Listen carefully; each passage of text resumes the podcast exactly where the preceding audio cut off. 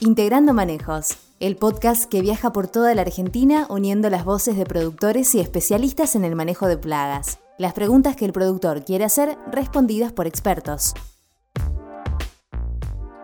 Nos acompañan Agrofina, Bayer, Corteva, FMC, Rizobacter, Sumitomo Chemical, Summit Agro, Singenta y UPL. Bienvenidos a un nuevo episodio de Integrando Manejos, el podcast de REM de Apresit. Mi nombre es Esteban Jauregui, yo soy miembro, fundador de la chacra bandera de Apresit, soy ingeniero agrónomo y asesor en la zona también. En esta oportunidad invitamos a Darío Oleschuk. Darío es ingeniero agrónomo y está a cargo del desarrollo del mercado para el NEA en Bayer, para interactuar en, en este caso sobre la problemática de la chicharrita del maíz, el Dalbulus maidis, y qué impacto tiene lo mismo en la producción de maíz. Bueno, nosotros como Chacra, que datamos desde el año 2013 como grupo formado, siempre tuvimos esta problemática. En algunas campañas un poco más emergente que otras, y siempre fue algo que nos preocupó de sobremanera porque no supimos por ahí cómo manejarlo o cómo anticiparnos al manejo. Si bien es una, es una problemática que depende mucho del año climático, vemos que hay años que están más presentes y menos presentes, nos preocupa de sobremanera cómo pega en el rendimiento y en la producción de los híbridos sobre todo. Eh, teniendo en cuenta que es una zona eh, con interacción, interacción en la parte de producción ganadera también, creemos que va por ahí el tema del manejo de la chicharrita. Pero bueno, para esto tenemos a un especialista que la verdad que lo tiene bastante claro el tema y es quien nos va a dar los mejores datos posibles. Bienvenido Darío. Hola Esteban, muchas gracias por la invitación, muchas gracias por la presentación, un placer estar contigo en este episodio. Bueno, eh, si te parece, Darío, arrancamos ya con, unas pequeñas preguntas como para ir dándole curso al podcast. Eh, en una situación, hablando brevemente, eh, ¿qué nos podrías describir de la plaga, de lo que vamos a hablar, y qué implicancias tiene para vos en la producción del maíz? La enfermedad tiene dos grandes patas, los patógenos que le causan la disminución de rendimiento al cultivo de maíz y el vector, quien es capaz de transmitirle esos patógenos al cultivo. En términos generales, por el vector, es decir, por la alimentación del vector, no se han registrado para las presiones que hemos visto en el norte de Argentina estos últimos años, grandes disminuciones de rendimiento por efecto de alimentación del patógeno, del vector, pero sí por las enfermedades que transmite o por los patógenos que transmite, que son cuatro. Entonces, el efecto en el rendimiento del maíz puede ser muy, muy alto en su disminución. Hemos registrado en condiciones de campo en la campaña 19-20 hasta 70-80% de disminución del rendimiento por efecto de estos patógenos. Solo hemos visto efectos del vector en su afán de alimentarse algunas cuestiones relacionadas con disminución de la capacidad fotosintética por un exudado azucarado que hace el, vector cuando se alimenta y eso genera el desarrollo de algunos hongos como fumagina y eso dificulta un poco la actividad fotosintética de la planta. Pero eso en situaciones muy, muy extremas, como les dije al principio, en condiciones de presión que hemos registrado en los últimos años en la Argentina, por influencia del vector no hemos tenido grandes disminuciones de rendimiento, sino por las enfermedades que transmite. Bárbaro, Darío. Y respecto a esto que hiciste ahí una introducción, eh, ¿cuáles son los patógenos que puede transmitir la chicharrita? ¿Cómo son los síntomas y daños productivos en general de, de todo esto? ¿Cómo se lo podría identificar o qué tendrías para comentarnos respecto a eso? Bien, inicialmente eran tres los patógenos, dos bacterias sin pared celular que pertenecen al grupo de los molicutes y un virus. Eh, hace una campaña, una campaña y media, apareció un virus nuevo, si bien se lo encontró en una sola localidad en la Argentina, en la zona de Santa Fe, en Helvecia, en maíces dulces. Vale destacar que también es capaz de transmitir un cuarto patógeno que es un virus. Entonces, resumiendo, tenemos dos bacterias sin pared celular, dos molicutes y dos virus el patógeno más importante o el que más prevalencia tiene o cuando mandamos a analizar los últimos 10 años muestras a los laboratorios, el que aparece con mayor frecuencia y en mayor proporción es una de esas bacterias sin celular que es Espiroplasma kunkeli. La segunda bacteria, y también en orden de importancia el segundo patógeno, es otra bacteria sin pared celular, que es el fitoplasma. Y después, como les dije, dos virus, uno del rayado fino del maíz y eh, el mosaico estriado del maíz, que el único que viene creciendo últimamente, pero no lo hemos encontrado en grandes proporciones, es el del rayado fino. El último virus que les nombré es eh, un virus poco frecuente y se descubrió hace una campaña y media, pero vale aclarar que son cuatro los patógenos, dos virus y dos bacterias sin pared celular o dos molicutes. Pensando en, en el principal, para describirlo, en el en el principal patógeno que transmite, puede transmitir cada uno de ellos por separado o los cuatro juntos. El principal, como les dije, es Spiroplasma kunkeli.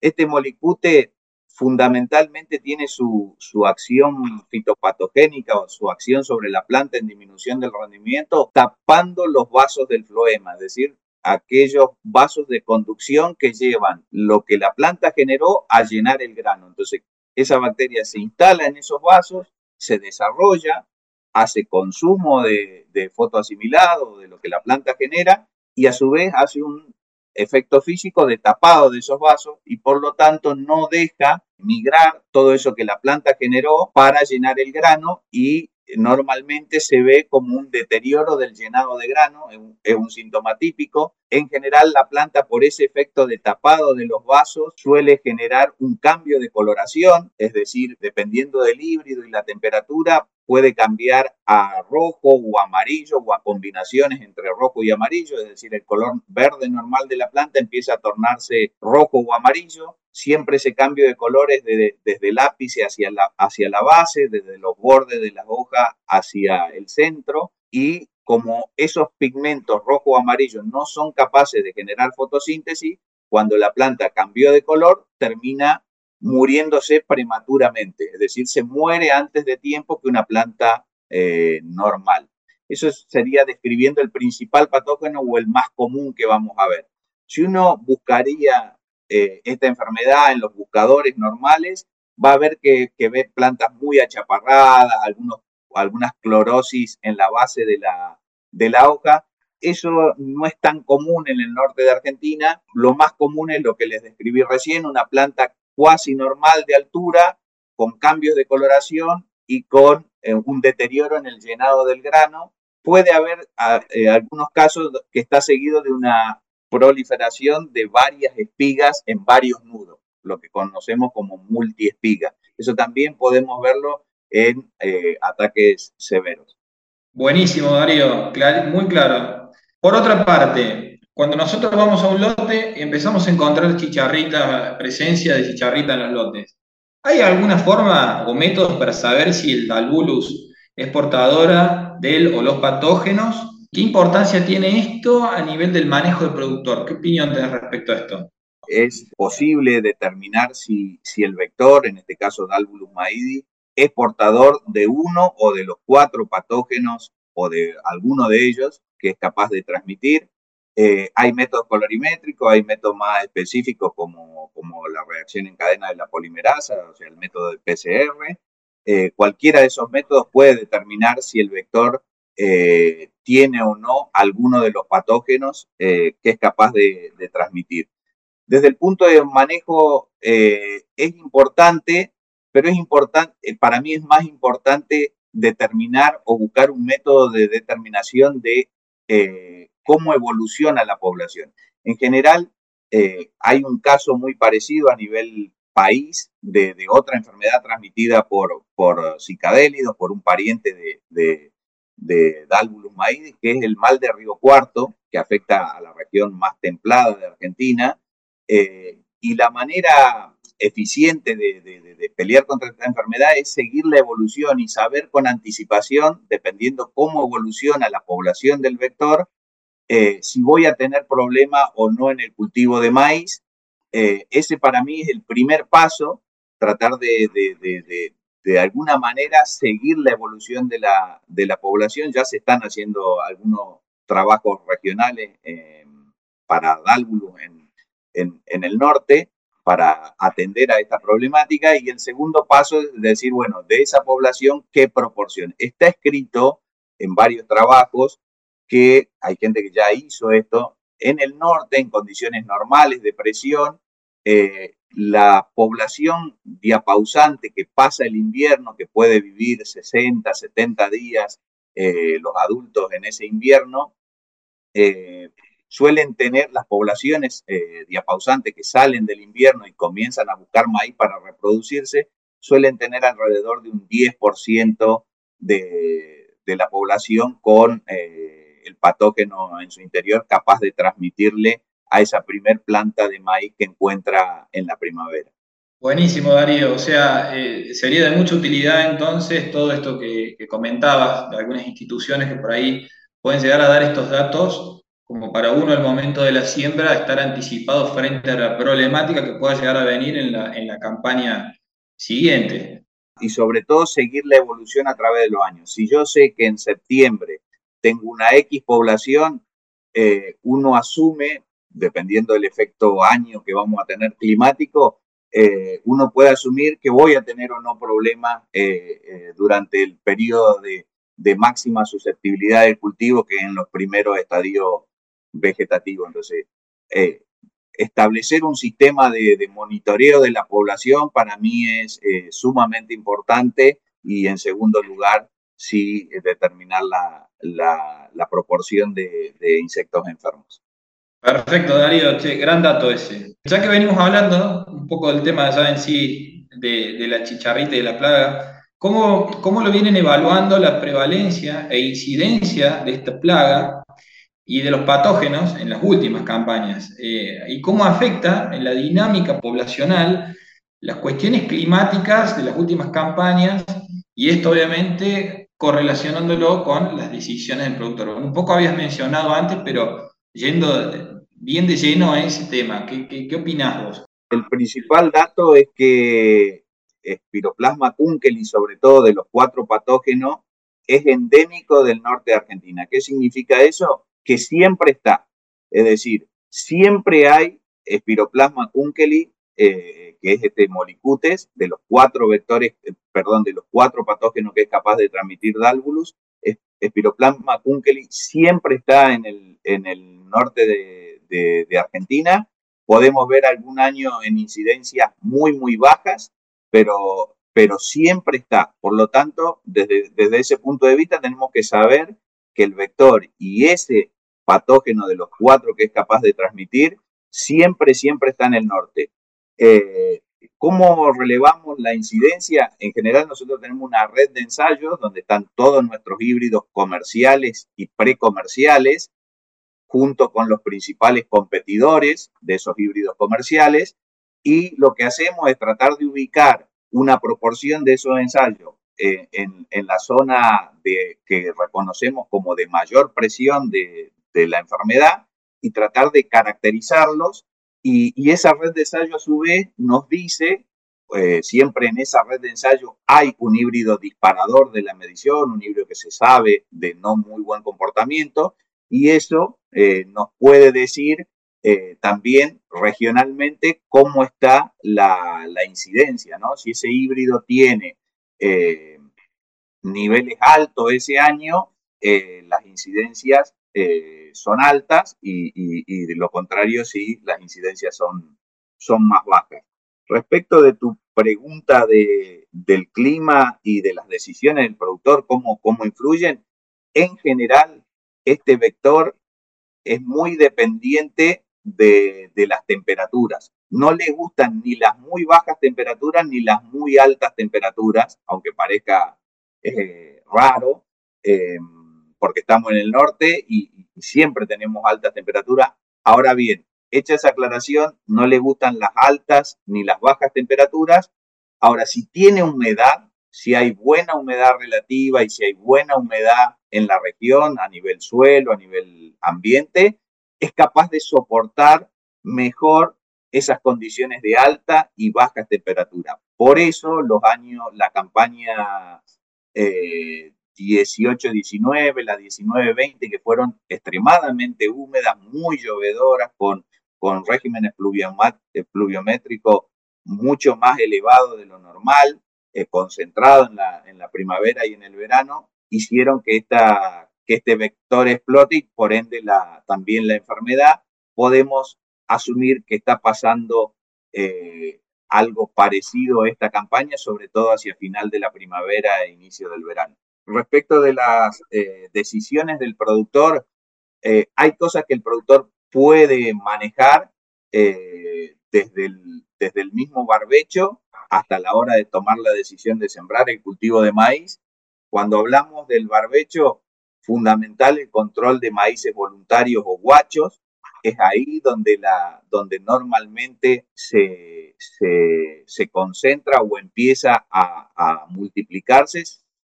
Sepamos que este vector Dalbulus maidi es específico del cultivo de maíz y solo deja descendencia fértil o se reproduce eh, en el cultivo de maíz. Puede alimentarse de otros, eh, de otros eh, vegetales, pero solo deja descendencia fértil o pone huevos en por debajo de la epidermis del cultivo de maíz. Por lo tanto, controlar los maíces voluntarios o guachos es fundamental en la estrategia y la segunda estrategia que tiene gran influencia el productor es en elegir el híbrido que va a sembrar porque la tolerancia genética es fundamental para luchar contra esta enfermedad.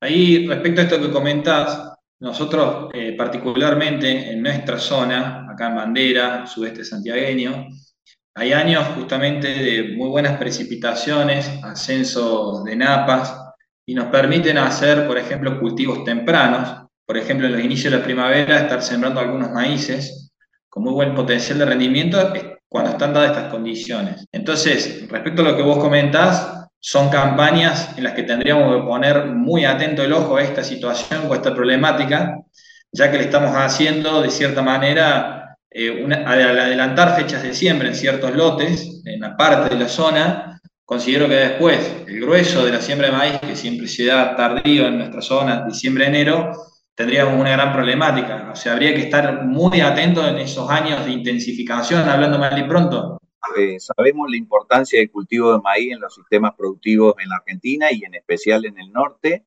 Eh, no, le vamos a, pedir al productor que no siembre maíz, pero sí que tenga estos cuidados, ¿no? Estoy poniendo maíz desde el mes de agosto, como puede ser un ejemplo en un, en un fin de invierno muy húmedo, desde fines de agosto hasta, hasta diciembre, enero, o sea, va a haber maíz todo ese periodo eh, y, o, va a haber posibilidades de siembra, como está pasando esta campaña, sobre todo un poco más al sur de, o al centro de, la, de, Argentina. Entonces, eh, poner especial cuidado. Otra práctica que también puede hacer el productor es más difícil, pero que, en algunos países se practica, con, que tienen alta presión, es concentrar la siembra. Es decir, sí, voy a hacer temprano, pero voy a tratar de hacer el temprano dentro de un mes, no durante cuatro meses como pudo haber estado pasando desde septiembre a noviembre y, después ya se escalonó con el maíz tardío. Eh, entonces, tenés maíz naciendo escalonado durante cuatro o cinco meses. Recordemos que eh, el periodo más crítico para el maíz a, la entrada y a la multiplicación de este patógeno es las primeras 6 barra 8 hojas. Entonces, si yo, y él prefiere alimentarse de esos maíces más pequeños y dejar descendencia en esos maíces más pequeños, si uno eh, le escalona y tiene ese periodo de máxima susceptibilidad mucho más distribuido en el tiempo, asume mayor eh, problemática. Entonces, lo mismo considerarlo para la siembra tardía, ¿no? tratar de concentrar en el menor tiempo posible la siembra. Sé que es difícil, sé que depende de las condiciones, hacemos el 99% de la agricultura en, secano, pero bueno, son tips que tenemos que tener en cuenta para, para encarar y que de alguna manera tenemos la posibilidad de manejar.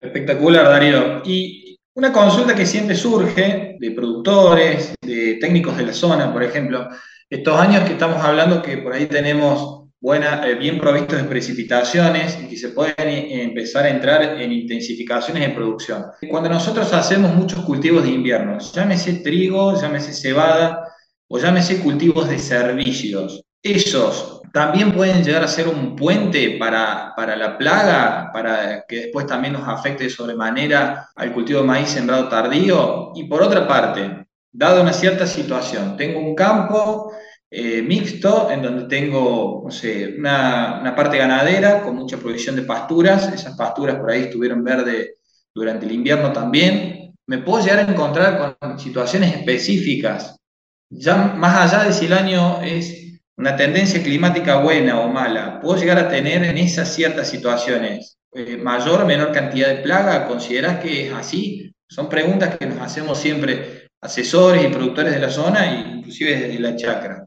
El vector Dalvulus maidis se resguarda durante el invierno porque entra en diapausa, puede vivir 70 días en esa condición, es decir, las últimas poblaciones abandonan los cultivos de maíz porque ya no tienen verde eh, más o menos en el mes de mayo, entran en esa diapausa, bajan su ritmo tanto de alimentación como de actividad y se van a esconder en gramíneas verdes. Eso es su preferencia. Si encuentra maíz, que es raro ver maíz en junio, julio, ahora, si encuentra trigo, si encuentra centeno, si encuentra gatumpani en una cortina, si encuentra cualquier gramínea verde, él es capaz de resguardarse en las brácteas, en, las axilas, en donde pueda esconderse de, las condiciones climáticas que le suelen ser desfavorables, en ese caso bajas temperaturas y bajas humedades de, relativas o de ambiente en, el norte, sobre todo de Argentina, él va a ir a resguardarse. Cuando más gramíneas verdes encuentre, mayor es la probabilidad de sobrevivencia de esos eh, insectos que dejaron el cultivo de maíz en el mes de mayo y que quieren pasar el invierno escondidos con una muy baja, no se va a reproducir, no se reproduce, eh, pero sí con una muy baja actividad eh, metabólica y, prácticamente solo tomando agua, pero necesita esconderse en algún lugar o resguardarse y, son las gramíneas. Y a tu pregunta en ese caso, eh, sí influye porque al haber más gramíneas verdes, pongamos que es un invierno muy crudo, las gramíneas de verano se, mueren con ese invierno crudo, ahora un trigo, un centeno, una cebada, una avena, no, entonces en una condición normal, en ausencia de esos cultivos, la, población diapausante del invierno se bajaría, ahora si yo tengo esos cultivos de, que le permiten resguardarse, eh, le van a mejorar la sobrevivencia para que en la primavera siguiente eh, lleguen mayor número de, en esas poblaciones. Clarísimo, Darío, clarísimo. Bueno, ahora vamos, esto estuvimos hablando de qué podríamos hacer antes, eh, cómo podríamos prevenir, etcétera. Pero vamos a un lote en donde yo ya tengo implantado el cultivo de maíz y como asesor ¿Qué debería monitorear en el cultivo? ¿En qué estadio le tendría que estar prestando atención? ¿Y por dónde revisarlo? O sea, ¿por dónde iría la cuestión? ¿Qué tenés para comentarnos respecto a esto como para ordenar los conceptos de, monitoreo una vez ya implantado el cultivo? El, vector tiene una altísima tasa de natalidad. Una hembra es capaz de poner hasta 600 huevos y créanme que lo hemos contado. Eh, bajo lupa, o sea, estamos seguros de eso y la bibliografía dice exactamente lo mismo, o sea, tiene una alta capacidad de multiplicación, ese es el primer punto para entender eh, un poco la dinámica, eh, tiene una gran capacidad de movilidad, es capaz de moverse sin posarse en otra planta por dos kilómetros, es decir, en un solo tirón puede moverse. Ahora, una población puede moverse hasta 20 kilómetros diarios, entonces eh, en ese contexto, eh, cuando hay altos niveles de incidencia, eh, vemos una gran cantidad, como está pasando este año, sobre todo en algunas regiones donde hubo un maíz escalonado en siembra, algún norte de Santa Fe, centro de Santa Fe, Entre Ríos, donde hubo un, un gran escalonamiento del cultivo de maíz durante la primavera, vemos altísimas poblaciones. En general se habla que entre uno y dos Dálvulus por cogollo, que él se va a instalar en un lugar que sea más húmedo o más tranquilo. Entonces, uno o dos cogollos, en general, estos umbrales de los que hablo son umbrales eh, que sacamos de, literatura que no es argentina, porque no hay trabajo al respecto en la Argentina, pero sí en Brasil, sí en Paraguay, eh, y, entonces con uno o dos eh, dálvulus por cogollo de maíz ya estaríamos en un, umbral, así que eso, eso es para tener en cuenta una manera de monitorear es como un monitoreo normal en, zigzag o, cruzando el lote.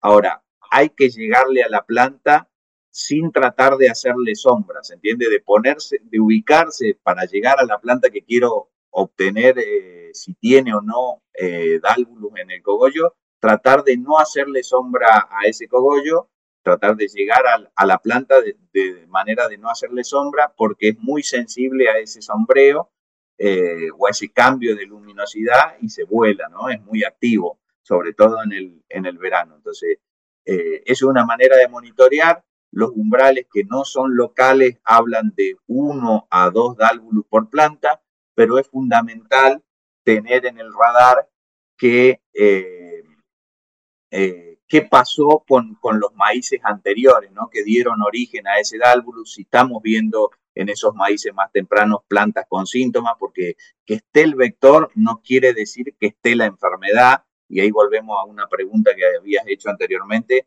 hay que saber si esas, si esas dálvulus tienen o no los patógenos en su interior. Una manera es haciendo análisis, otra manera es viendo si los maíces que ya están en reproductivo y están en condición de, de ver... Eh, de verse los síntomas, tienen síntomas. Si esos maíces anteriores tienen síntomas, quiere decir que esta población es muy probable que tenga los patógenos eh, en su interior. Y respecto al periodo de máxima susceptibilidad o donde deberíamos ponerle foco, va desde que emerge hasta la sexta, octava hoja.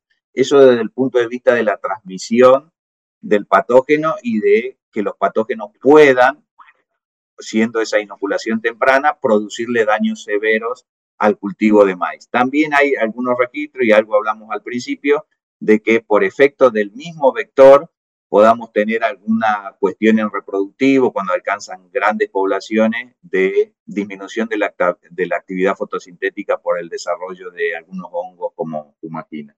Clarísimo, Darío. Muy buenos los tips a tener en cuenta para observar, monitorear y, y poder llevar una toma de decisiones. Medio como eh, en forma resumida, si tuvieras que hacer un ABC en cuanto al manejo, digamos, por dónde tendría que ir la toma de decisiones previo a la campaña de maíz, digo, bueno, tengo mi planificación, estas hectáreas van a ir al maíz, ¿qué ABC tendría que hacer en cuanto al manejo? Y acá la pregunta es también importante y de peso, si existen diferencias sanitarias entre los distintos híbridos, o sea, en la genética, ya sea para la chicharrita como para los patógenos. Bien, Esteban, algunas cosas ahí fuimos hablando en el transcurso de, este espacio. Eh, el productor puede eh, tomar decisiones desde inclusive el, el, fin del cultivo anterior, ¿no? Es decir, en el mismo lote, en el mismo campo, perdón, voy a tener rastrojos de maíz eh, y otros rastrojos que van a ser sembrados por maíz en la, en la campaña siguiente. No es tan común sembrar maíz sobre maíz, pero en el mismo campo y pensando en la gran movilidad del vector, podemos tener rastrojo de maíz y rastrojo de otros cultivos que podrían ser sembrados por, por, por maíz. Eh, controlar, fundamental, controlar los, los maíces voluntarios guachos, tratar de tener eh, a raya esa condición, ayuda un montón ese como, como primer medida y, en orden cronológico sería ideal el control de guacho.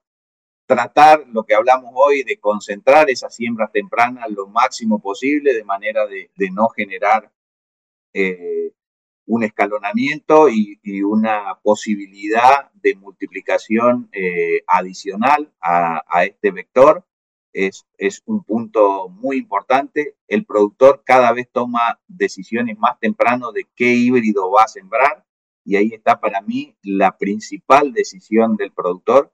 Existen grandes diferencias entre materiales en su comportamiento, tanto al vector como a la enfermedad. En general van, van asociados, pero una cosa es la tolerancia al vector o que no sea preferido eh, y otra cosa es la tolerancia al patógeno una vez que está en su interior, pero eh, integrando estas dos cuestiones de tolerancia, eh, hay mucha diferencia entre materiales y, el productor tiene que pedirle al proveedor de, esos materiales cuál es el comportamiento y, tener bien claro que puede haber grandes diferencias en, los resultados por una mala elección del híbrido.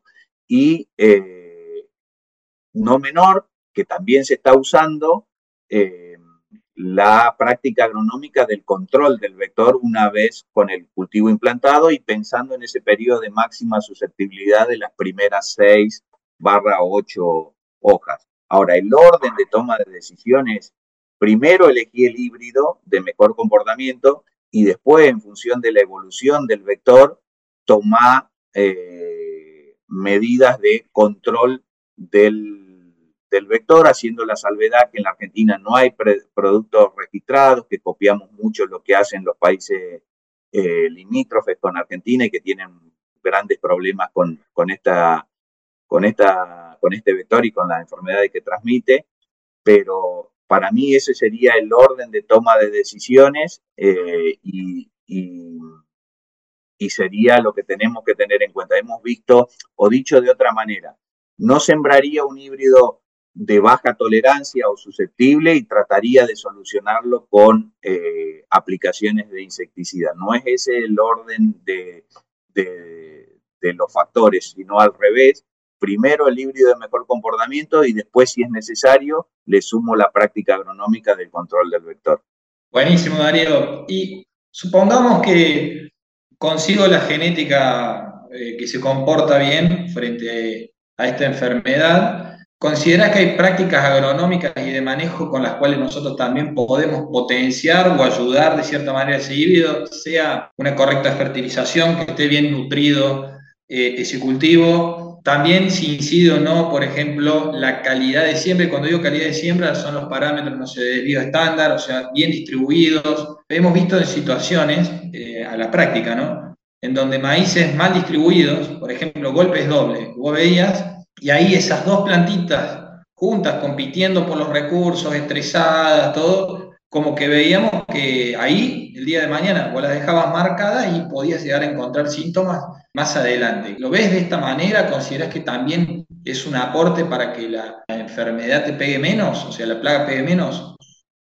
Eh, coincido, Esteban. Eh, todo lo que mejore la uniformidad y el crecimiento lo más estable posible del cultivo, mejora, o sea, cumplir, si uno tiene, pasa exactamente lo mismo que, lo que hablábamos de la siembra escalonada, ¿no? Pero dentro de un mismo cultivo. Si yo tengo desuniformidad espacial o temporal dentro del mismo cultivo de maíz, eso de alguna manera genera una competencia que genera esa diferentes estados del cultivo de maíz y diferentes periodos críticos para el vector escalonados dentro del mismo lote. Desde el, punto de vista de la nutrición también eh, está sabido que cultivos más nutridos tienen mayor capacidad de pelear a, los patógenos cuando están en el interior de la planta que cultivos menos nutridos y eso tiene también relación con la desuniformidad, sobre todo eh, espacial que vos nombrabas, normalmente un, doble golpe, eh, el recurso por planta es mucho menor que una planta bien distribuida, entonces eso hace menor nutrición y lo pone en condición de eh, desventaja para pelear la, enfermedad respecto de una planta bien nutrida o que tiene el volumen de suelo que tendría que tener para explorar y nutrirse. Eh, completamente de acuerdo que esas prácticas eh, son fundamentales. Buenísimo, Darío.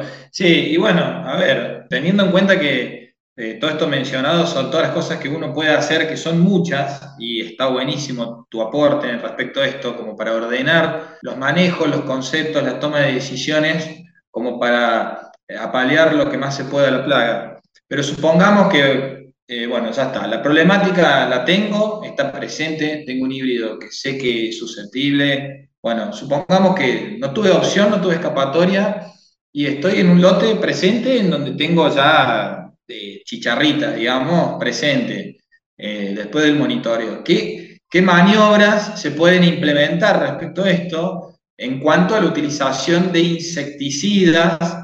Eh, por tu experiencia, eh, entendemos que no hay registros en la Argentina de productos para esta plaga, pero en cuanto a tu experiencia, ¿consideras que, funcionan? Eh, si podrías quizás algunas moléculas mencionarlas, ¿qué opinión tenés respecto a esto? ¿Cuántas veces habría que ingresar? Bueno, te escucho a ver qué, por tu experiencia, que es tan grande, qué, tenés para decirnos. Pensando en, en la dinámica y en cómo hace eh, su crecimiento en ese periodo de máxima susceptibilidad del cultivo de maíz, eh, su crecimiento y, en especial su desarrollo. El maíz en el norte hace una hoja cada dos días, en una siembra tardía, cada dos días y medio o tres días. Si pensamos que el, el, el vector se va a instalar en el cogollo, ahí donde se están desenvolviendo, donde se generan y luego se desenvuelven y se desplegan las hojas, eh, y que los insecticidas que podemos usar o que estamos usando y que tienen no tienen registro en la Argentina, pero sí que tienen registro eh, en otros países, no tienen una movilidad superior o acrópeta, digamos, o sea, no se mueven hacia arriba. Todas las hojas nuevas, es decir, cada dos días y medio o tres, estarían sin protección de, eh, ese insecticida. Pongámosle que controlamos eh, en una aplicación, a los tres días el dálvulus que venga eh, a ese lote y se instale en el cogollo se va a encontrar con una hoja no protegida.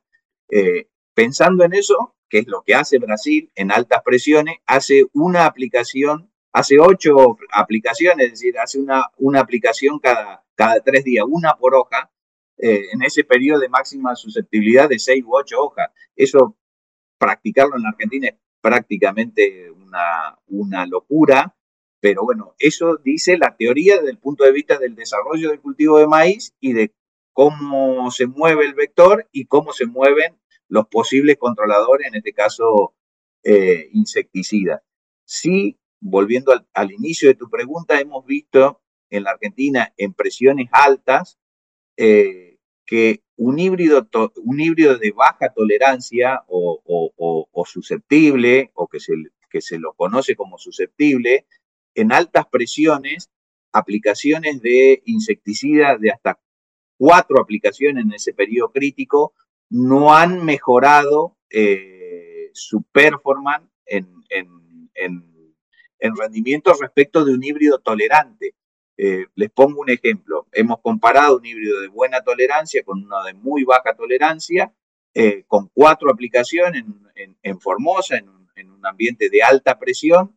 El híbrido de buena tolerancia con una incidencia eh, acorde a esa presión dio 6.500 kilos y el híbrido de baja tolerancia en la misma condición de cuatro aplicaciones dio 2.000 kilos. Entonces, eh, tal vez nos falta el dato del el híbrido poco tolerante con y sin la aplicación. Ahora, sí, ese, ese ejemplo que les cuento toma o nos pone en relevancia cuán importante es la elección del híbrido eh, respecto de la aplicación de, insecticidas. Y respecto de las moléculas, lo, más usado en, en, en otra región y que están usando algunos productores en la Argentina es la mezcla de piretroides con neonicotinoides, en general está siendo lo más usado, a tener en cuenta sí que no eh, las dosis, ¿no? Eh, en general eh, se creía que era un,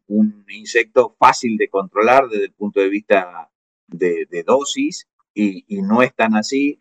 hemos hecho alguna prueba en la compañía y, y es bastante difícil y hay que subir inclusive la dosis de porque estas mezclas normalmente se usan en, insectos con aparato bucal chupador suctor, como pueden ser una chinche, eh, inclusive en dosis eh, más elevadas que las dosis más altas de chinche son necesarias para controlar este vector, a, no dormirse también con esa, con esa cuestión. Darío, la verdad que buenísimo todo tu aporte, muy lindo este intercambio, muy provechoso. Desde ya, bueno, te agradecemos por haber participado, por habernos dado todos tus tips, compartir tus experiencias, tu conocimiento. Y, nuevamente, nada más que agradecerte por todo este intercambio, que le sea útil a quien le llegue, todos los productores, asesores de la zona, para que nos ayude siempre a producir un poco mejor y un poco más en los ambientes del norte. Para lo que necesiten. Gracias, Darío. Nos acompañan Agrofina, Bayer, Corteva, FMC, Rizobacter, Sumitomo Chemical, Sumit Agro, Singenta y UPL. Para ver más contenido de la REM, podés entrar a la web de Apresid o suscribirte a nuestro canal de YouTube.